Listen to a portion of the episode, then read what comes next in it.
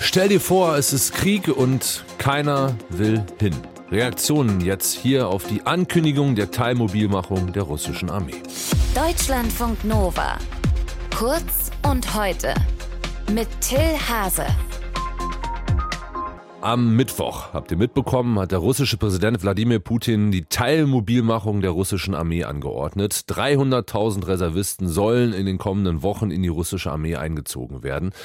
Und diese Ankündigung hat bei jungen Menschen in Russland einiges ausgelöst. Auf jeden Fall sind sie überrascht worden. Einige reagieren mit Panik, andere etwas gelassener und wieder andere versuchen jetzt irgendwie aus dem Schlamassel rauszukommen. Das hier erzählt ein Mann, 30 aus Moskau. Ich persönlich habe die Ankündigung besorgt aufgenommen. Ein weiteres Zeichen dafür, dass das Leben hier immer unruhiger wird.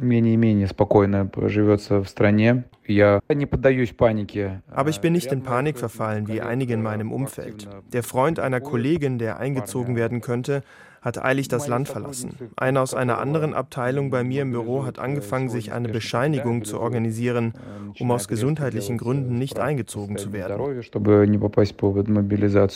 Florian Kellermann beobachtet den russischen Angriffskrieg in der Ukraine für uns. Wir haben gerade gehört, wie Leute versuchen, um diese ja, Mobilmachung rumzukommen, um nicht eingezogen zu werden. Andere versuchen irgendwie das Land zu verlassen. Wieder andere verlassen sich auf ihre Kontakte oder versuchen das irgendwie mit Geld zu regeln. Was machen die Russen so, um sich dieser Teilmobilisierung zu entziehen? Ja, was sie noch machen können, ist einfach nicht da zu wohnen, wo sie gemeldet sind. Also zum Beispiel aus der Stadt aufs Land zu ziehen, denn diese Meldebescheinigung, mit denen sie, das, die also bedeutet, dass sie sich beim Militäramt melden müssen und dann eben auch sofort eingezogen werden können, die muss ihnen persönlich übergeben werden.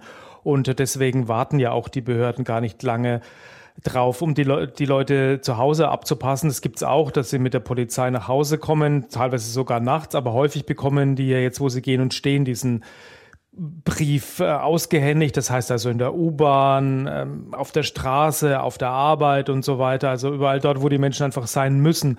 Ja, wir haben es schon gehört, medizinische Gründe sind eine Möglichkeit, allerdings ja, wer nicht krank ist, muss dann irgendwie krank werden. Lungenentzündung zum Beispiel würde helfen, dass man zumindest für ein halbes Jahr nicht eingezogen wird.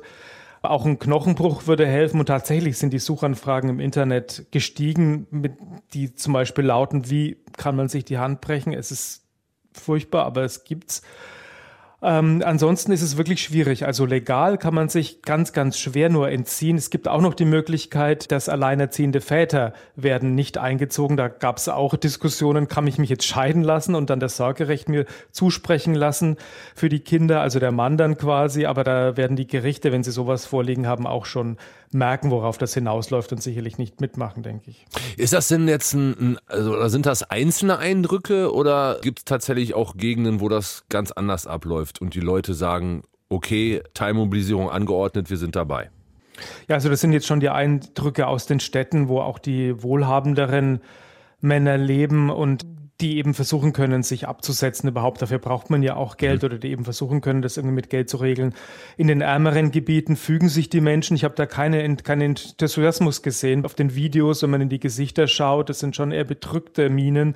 Die Angehörigen weinen, aber die, ja, fügen sich. Sie steigen in diese Busse ein, die dann nach Westen gehen. Wir haben in den vergangenen Tagen immer wieder mitbekommen, dass es mutige Menschen gegeben hat, die auf der Straße auch öffentlich protestiert haben gegen den Krieg und gegen diese Mobilmachung.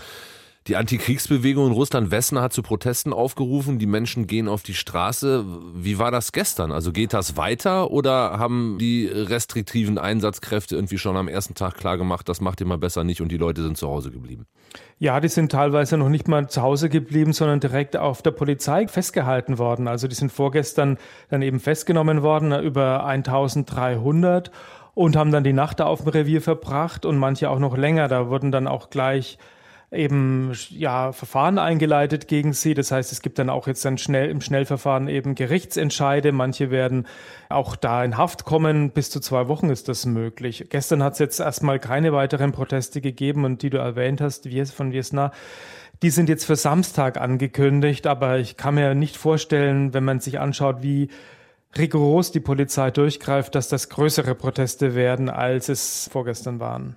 Wir schauen noch kurz in den Osten der Ukraine. Anfang der Woche hat es noch eine andere Ankündigung gegeben, nämlich dass ab heute in den von Russland besetzten Gebieten, genauer gesagt in vier, in Cherson, Donetsk, Lugansk und Saporischia, über den Beitritt zu Russland abgestimmt werden soll in sogenannten Referenden, die internationale Beobachter und Beobachterinnen eigentlich eher als Scheinreferenden bezeichnen. Das soll bis Dienstag gehen. Äh, ist das schon gestartet? Wie soll das heute ablaufen? Ja, das sind ganz sicher Scheinreferenten. Also die, es gibt Wahllokale, aber die werden erst am Dienstag dann geöffnet. Und vorher ist es eben so, dass diese Wahlkommissionen zu den Leuten kommen. In den Bezirken Donetsk und Luhansk wird es Punkte geben in den Wohnvierteln, wo die Leute hinkommen sollen und diese Zettel ausfüllen sollen. Und in diesen Gebieten, die Russland erst nach dem Februar besetzt hat, also nach dem großen Krieg jetzt, im Zuge des großen Kriegs, Saporizhia, Cherson, da wird so sein, dass diese Wahlkommissionen, diese in Anführungszeichen Wahlkommissionen zusammen mit der Polizei an den Wohnungstüren klingeln. Und da kann man sich dann auch vorstellen, dass die, Leu dass die Leute ja schon wissen, wie sie abstimmen sollen, wenn da die Polizei kommt. Ja, und nur wer dann irgendwie nicht erfasst wird davon, der soll dann eben dann am Dienstag in die Wahllokale kommen. Aber ja, das Ergebnis steht fest und dann wird auch die russische Duma eben diesem angeblichen Wunsch entsprechen und diese Gebiete annektieren. Aktuelle Informationen aus Russland und aus dem Osten der Ukraine von Florian Kellermann, der den russischen Angriffskrieg für uns beobachtet. Danke fürs Gespräch. Deutschlandfunk Nova. Kurz und heute.